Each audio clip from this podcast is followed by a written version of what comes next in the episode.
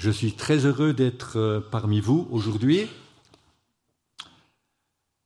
Ce matin, eh bien, nous serons dans le prophète Ésaïe. Je crois que j'étais ici il y a quelques mois et nous avons vu le chapitre premier.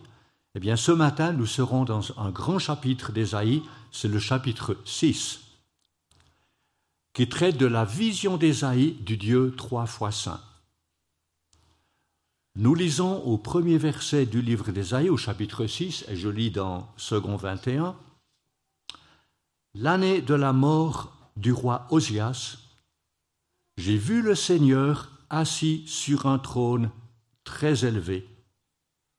Le bord inférieur de son vêtement remplissait le temple. Ce chapitre 6 est un chapitre clé du livre d'Ésaïe car il constitue l'appel du prophète à son ministère prophétique.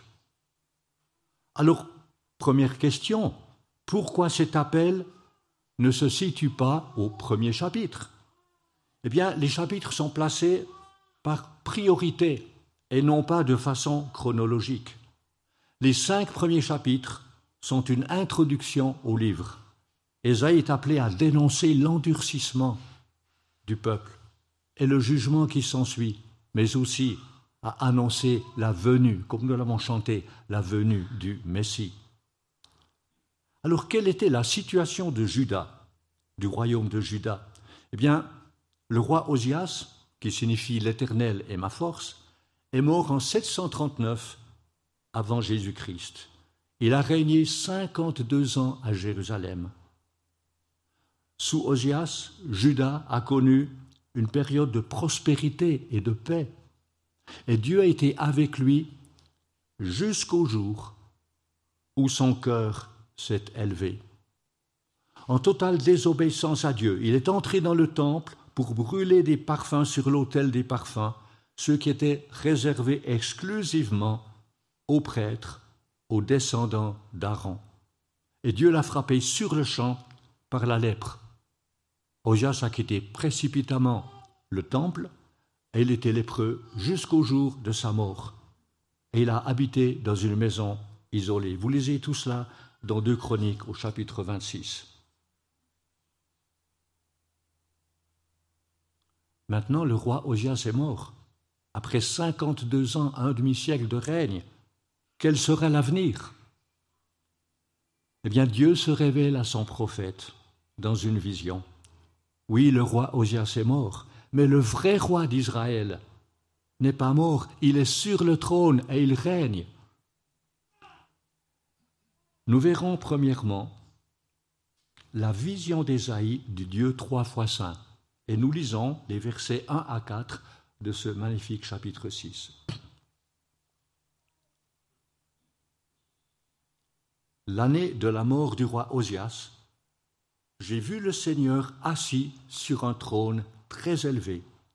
Le bord inférieur de son vêtement remplissait le temple. Des séraphins se tenaient au-dessus de lui. Ils avaient chacun six ailes, deux dont ils se couvraient le visage, deux dont ils se couvraient les pieds, et deux dont ils se servaient pour voler. Ils se criaient l'un à l'autre, Saint, Saint, Saint est l'Éternel, le Maître de l'univers. Sa gloire remplit toute la terre. Les montants des portes se sont mis à trembler à cause de la voix qui retentissait et le temple a été rempli de fumée. Remarquable. Ésaïe a été saisi en esprit et il a vu le Seigneur Adonai, celui qui est souverain sur toutes choses. Alors une autre question. Qui est assis sur le trône? Peut-être vous rappelez que l'apôtre Jean a cité une partie de ce chapitre 6 d'Ésaïe en parlant de Jésus. Et dans Jean 12, verset 41, il dit Ésaïe dit cela lorsqu'il vit sa gloire et qu'il parla de lui. Alors peut-être c'est là que le prophète a vu le Christ préincarné. Le bord de son vêtement remplissait le temple, signe de sa royauté. Donc nous sommes en l'an 739 avant Jésus-Christ. Et le prophète faisait face à une situation difficile. Encore 17 ans, et les dix tribus du royaume du nord allaient être déportées en Assyrie. Quant au royaume du sud, Judas, et c'est là que le prophète annonçait la parole, la situation n'était guère meilleure. La majorité avait abandonné l'Éternel, comme le premier chapitre le souligne. Et sans repentance de leur part, eux aussi seraient emmenés en captivité. Et je pense que cette situation a touché le prophète profondément. Alors que fait le Seigneur? Eh bien, il se révèle à son prophète comme celui qui est souverain sur toute chose. Il est assis sur le trône et il règne. Nous aussi, nous faisons face à des situations qui nous touchent profondément. Ne sommes-nous pas attristés par tant de personnes qui nous entourent et qui sont indifférentes aux choses de Dieu, peut-être même dans notre propre famille? C'est une souffrance. Si vous l'êtes, eh bien le Seigneur se révèle à nous comme étant Adonai, celui qui est souverain sur toute chose, rien ne lui échappe. Donc ne nous décourageons pas, mais soyons des lumières là où le Seigneur nous a placés. L'épidémie du Covid qui a frappé la planète interpelle l'être humain et met en évidence sa vulnérabilité. Ce virus l'a obligé à ralentir son élan et à faire des changements radicaux. Plus significatif peut-être est le réchauffement climatique. Que l'homme ait une part de responsabilité dans la façon dont il a exploité la, la planète, ça ne fait aucun doute. Mais est-ce tout? Y aurait-il une cause plus profonde que l'homme veut ignorer? Alors ceci est une réflexion simplement que je vous soumets. Son rejet systématique de Dieu et de ses lois, lesquelles sont bonnes, pourrait avoir une part bien plus importante dans le dérèglement progressif des lois qui régissent notre planète. Rappelons-nous que lors de la venue de l'Antichrist, événement qui est encore à venir, la planète sera tout simplement ingérable. La Bible nous décrit avec beaucoup de détails ce qu'il adviendra, tout cela dans le livre de l'Apocalypse. Pour nous, ça signifie le retour du Seigneur est imminent. Déjà, quand il était sur terre, il le disait, je reviens bientôt. Son retour est imminent, tenons-nous prêts. Vivons pour lui. Soyons ses témoins, mais vivons des vies authentiques qui parlent. Ce qui se passe actuellement sur notre planète est peut-être un avertissement divin, un appel à revenir à lui avant que le temps de la tribulation ne s'abatte sur la terre. Donc on voit là une similarité avec le temps que vivait le prophète Isaïe. Mais pour nous qui connaissons le Seigneur, nous ne devons pas être ébranlés par tout cela. Nous voulons d'autant plus nous en remettre à notre Père céleste, qui est souverain sur la planète et sur tout l'univers. Et nous voulons être à son écoute et vivre chaque jour plus près de lui. Chaque jour plus près de lui. Ce passage nous parle des séraphins. Peut-être vous ne savez pas grand-chose sur les séraphins. Littéralement, cela signifie ceux qui brûlent. Ils sont nommés ainsi peut-être à cause de leur zèle ardent pour Dieu. Ils forment une classe particulière d'anges. Ils ont chacun six ailes. Avec deux ailes, ils se couvrent le visage. Même en tant qu'esprit exalté, ils ne peuvent contempler pleinement la vision de la gloire divine. Et avec deux ailes, ils se couvrent les pieds, peut-être, peut-être, un signe de révérence envers Dieu. Ils ne marchent pas impunément sur un lieu saint. Rappelez-vous peut-être Moïse au buisson ardent, où le Seigneur lui a dit Enlève les pieds de ton enlève les, les chaussures de tes pieds, car le lieu sur lequel tu te tiens est saint. Et là, nous sommes face au Dieu trois fois saint. Et avec deux ailes, il vole pour exécuter les ordres de Dieu. Alors que font les séraphins? Ils proclament l'essence même de Dieu, sa sainteté absolue, et leur cœur déborde en adoration. En proclamant Saint, Saint, Saint est l'Éternel, les séraphins proclament la sainteté absolue de Dieu. D'ailleurs, le terme le Saint d'Israël, qui part donc du Dieu d'Israël, le Saint d'Israël, est mentionné 26 fois dans Ésaïe. Cela implique aussi que le divin est séparé de l'humain. Dieu est saint, totalement séparé de ses créatures, comme il le déclare dans Osée, Je suis Dieu et non pas un homme. Par la même occasion, les séraphins intiment la nécessité absolue pour l'homme d'être purifié avant de pouvoir se tenir dans la présence de Dieu et de le servir. Ne l'oublions jamais, Dieu ne compromet pas avec le péché. Et il ne fera aucun compromis en relation avec le péché dans ma vie. Dieu est le péché, lequel a amené tant de misère dans le monde. Vous savez, je pense combien nous avons besoin d'une vision renouvelée de la personne de Dieu. Ne considérons pas seulement son amour et combien il nous aime, mais aussi sa sainteté. Autant il est amour, autant il est saint, et on peut compromettre ni l'un ni l'autre. Le verset 4 ajoute que le temple a été rempli de fumée. Cette fumée pourrait être la colonne de nuée qui accompagnait les Israélites dans le désert. Cette fumée qui marque l'ineffable sainteté de Dieu. Lors de l'inauguration du temple à Jérusalem, il est dit, et je lis ça dans un roi 8, la nuée remplit la maison de l'Éternel. Les prêtres ne purent pas y reprendre leur service à cause de la nuée. La gloire de l'Éternel remplissait en effet la maison de l'Éternel. Vous savez, il est dit que là, les prêtres ne purent pas reprendre leur service. Je pense, en tant que chrétiens, nous voulons tellement faire faire pour le Seigneur. Mais peut-être nous devons plutôt laisser Dieu faire, le laisser agir dans nos cœurs, être transformés par lui, le laisser nous remplir de sa sainte présence. Alors seulement nous pourrons faire, mais uniquement ce qu'il nous demande. C'est tout un apprentissage. Heureusement, Dieu est patient. Il est patient avec moi et combien il est patient avec nous tous. Nous venons de voir la vision d'Ésaïe du Dieu trois fois saint. Deuxièmement, nous considérons la confession et la purification du prophète. Et nous lisons les versets 5 à 7.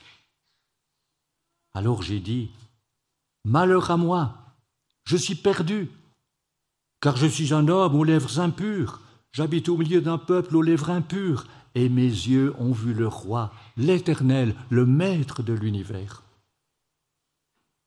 Cependant, l'un des séraphins a volé vers moi, tenant une braise qu'il avait prise sur l'autel à l'aide de pincettes. Il a touché ma bouche avec elle et a dit, Puisque ceci a touché tes lèvres, ta faute est enlevée et ton péché est expié. Bien qu'étant déjà un homme de Dieu et un homme de Dieu fidèle, Ésaïe a été repris dans sa conscience et n'a pu que confesser son manque de pureté et son incapacité propre à servir Dieu. Il mentionne ses lèvres. Ben, les lèvres, les paroles que nous prononçons sont le reflet de nos pensées, lesquelles sont en relation directe avec nos actes. Tôt ou tard, ce qui est dans ton cœur sortira par tes lèvres. Alors qu'a fait le Seigneur? Eh bien, par l'un des séraphins, il est venu à son secours et l'a purifié. Ce n'est qu'alors qu'Ésaïe était prêt à intercéder pour le peuple de Juda et à proclamer la parole de Dieu. Vous savez, même en tant qu'enfant de Dieu, aimer et pardonnés, nous avons besoin de revenir fréquemment à la croix. Il en est de même pour d'autres hommes de Dieu. Je pense à Job. Il est dit de Job, il était un homme intégré droit, qui craignait Dieu et se détournait du mal. Mais lorsqu'il a réalisé la toute-puissance de Dieu, on le voit au chapitre 42 de son livre, qu'est-ce qu'il a dit? C'est pourquoi je me condamne et je reconnais mes torts ou je me repens sur la poussière et sur la cendre. On parle d'un homme intégré droit. Et souvenez-vous de l'apôtre Jean, exilé sur l'île de Patmos à cause de son témoignage, lorsqu'il a vu le Seigneur, vous lisez ça dans l'Apocalypse au chapitre 1er, lorsqu'il a vu le Seigneur Jésus glorifié, que dit l'Écriture Quand je le vis, je tombais à ses pieds comme mort.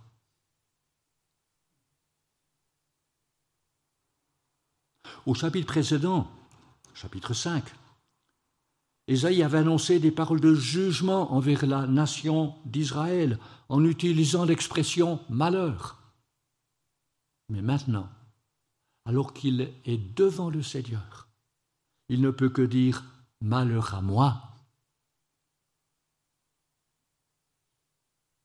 Hein, souvent on voit qu'est-ce qui va pas ailleurs. Oh le monde, la situation est tellement mauvaise. Si on se voyait devant Dieu, qu'est-ce qu'on s'humilierait? Et on demanderait pardon et on vivrait des vies qui sont à, tout à sa gloire. Ésaïe s'est identifié à son propre peuple. Il s'est pas reconnu meilleur que ses compatriotes. Il n'a pu que proclamer son indignité totale face à la majesté de Dieu. Oh, vous savez, lorsque nous nous comparons à d'autres, nous pouvons penser que ben, nous ne sommes pas si mal. Mais lorsque je me place devant Dieu, devant le Dieu trois fois saint, je ne puis que tomber à ses pieds et implorer son pardon et sa grâce. Chers amis, ne nous comparons jamais à autrui, mais plaçons-nous aux pieds de celui qui nous a tant aimés et qui nous a sauvés. Comme l'a écrit David dans le psaume 24, Qui pourra monter à la montagne de l'Éternel? Qui pourra se tenir dans son lieu saint? Celui qui a les mains innocentes et le cœur pur. Qu'il est beau de voir que le Seigneur ne nous laisse pas dans notre misère, dans nos manquements, et combien grande est la compassion de notre Dieu, alors que nous lui demandons pardon. Il voit notre misère, il entend notre cri, et il vole à notre secours. Nous avons un Dieu merveilleux. Comme le dit le psaume 116, l'Éternel fait grâce et il est juste. Notre Dieu est rempli de compassion. Rappelez-vous Jésus, alors qu'il parcourait les villes et les villages, la Bible dit qu'il était rempli de compassion pour les foules.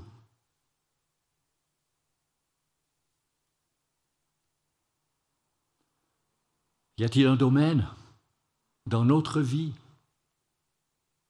où nous avons besoin de repentance? Venons à lui. Confessons-lui nos manquements, comme Ésaïe l'a fait. Confessons-lui nos chutes. Il vous recevra avec une entière compassion. Il vous pardonnera et vous rétablira.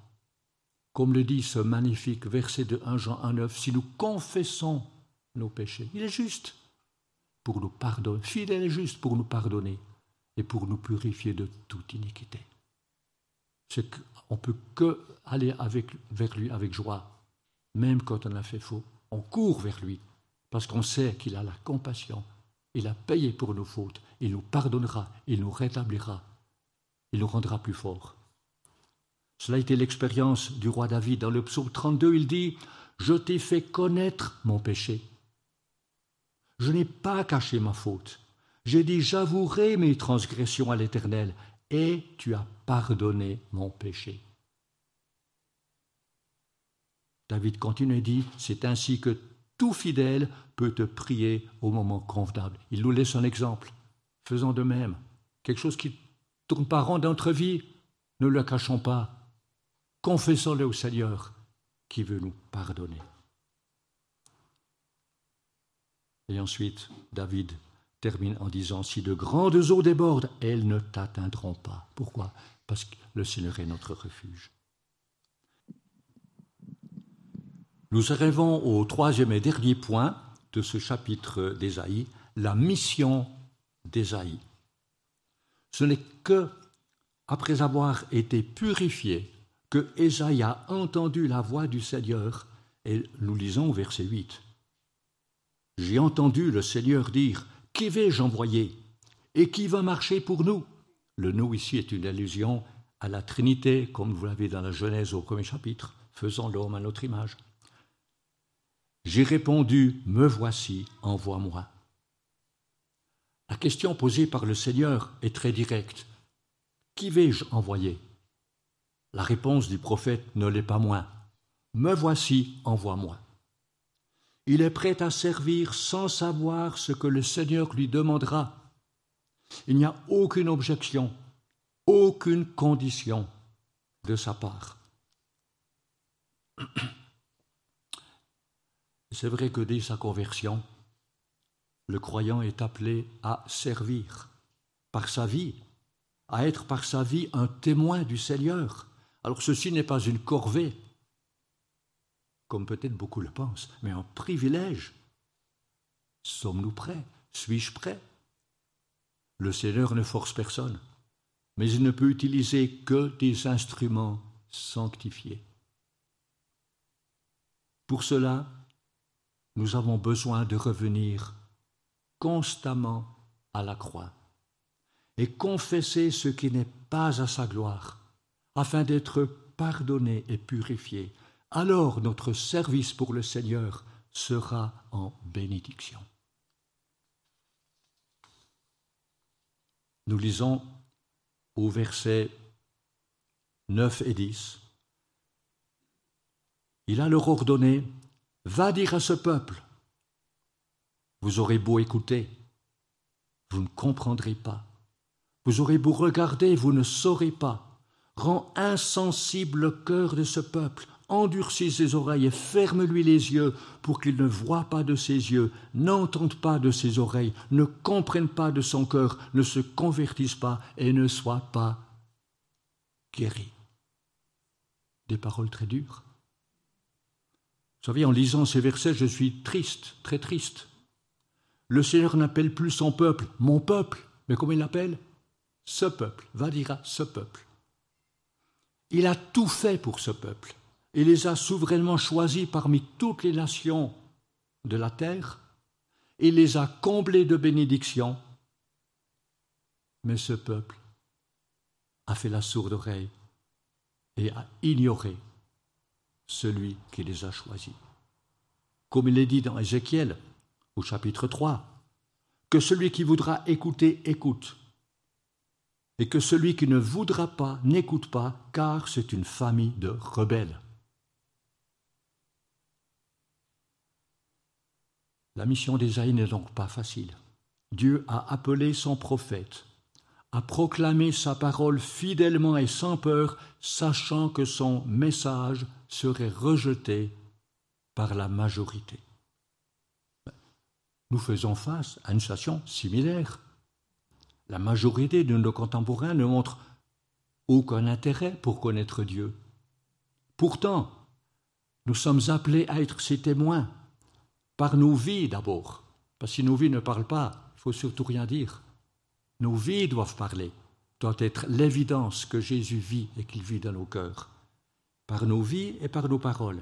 Alors ce n'est pas une mission facile mais laissons le Seigneur nous conduire, et croyez-moi, il le fera pour chacun de nous. C'est le commentateur Vine qui écrit Un homme peut tellement s'endurcir qu'il rend sa condition irrémédiable.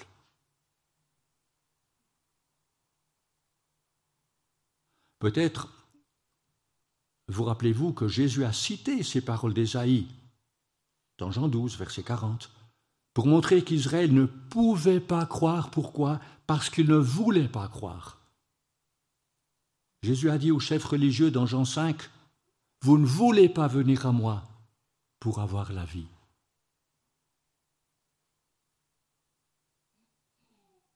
Versets 11 et 13, c'est la fin du chapitre.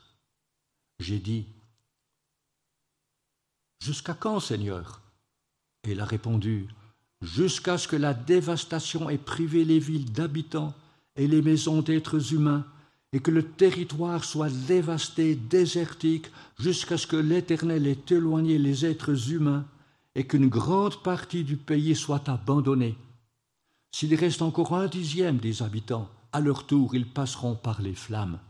Cependant, tout comme le térébinthe et le chêne conservent leur souche quand ils sont abattus, la souche de ce peuple donnera une sainte descendance.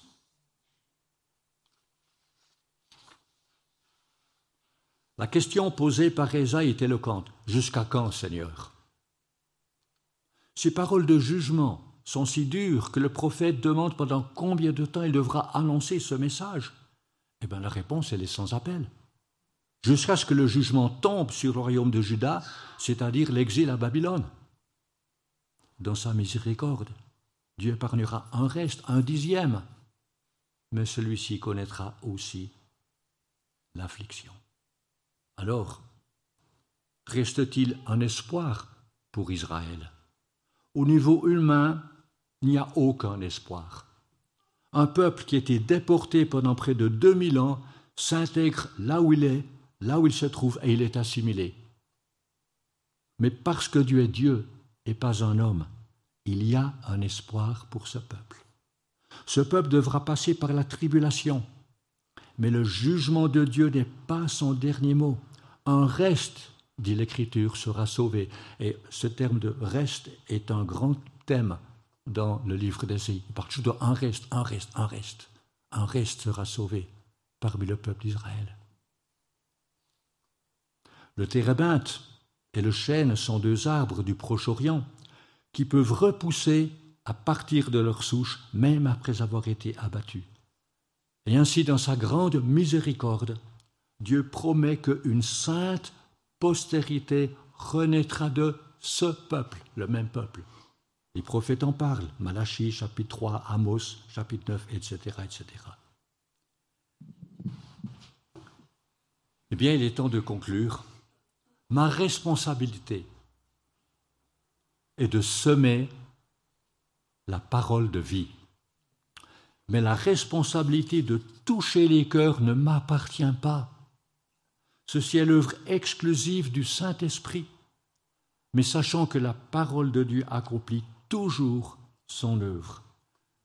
Et j'aimerais que nous rappelions ce passage de Paul dans 2 Corinthiens 2 au verset 14 à 16, c'est tellement important. L'apôtre Paul dit ceci, 2 Corinthiens 2, Grâce soit rendue à Dieu, lui qui nous fait toujours triompher en Christ et qui propage partout à travers nous le parfum de sa connaissance. Nous sommes en effet pour Dieu la bonne odeur de Christ parmi ceux qui sont sauvés et parmi ceux qui périssent. Pour les uns, un parfum de mort qui donne la mort, pour les autres, un parfum de vie qui donne la vie. Et pour cette mission, qui donc est qualifiée La parole de Dieu que nous proclamons accomplit toujours son œuvre, quel que soit le résultat dans les cœurs. Ceci ne nous appartient pas. Comme souvent, j'entends des personnes dire, oui, on a donné des évangiles, des calendriers bibliques, il n'y a pas de réponse, comme si ça ne marchait pas. Non. Il y a une double œuvre qui se fait, comme le dit l'apôtre Paul dans 2 Corinthiens 2. Dieu fait son œuvre, Dieu ne force personne. C'est comme pour Israël, beaucoup sont endurcis, mais d'autres sont sauvés. Donc proclamons l'Évangile et laissons les résultats à Dieu.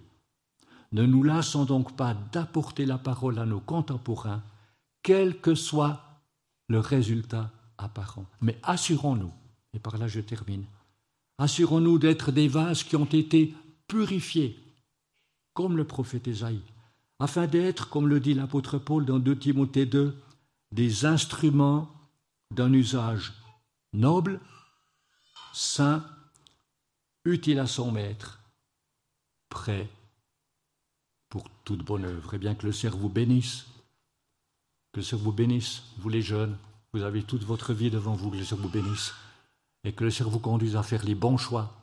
Le Seigneur est bon et il a des plans merveilleux pour chacun de nous.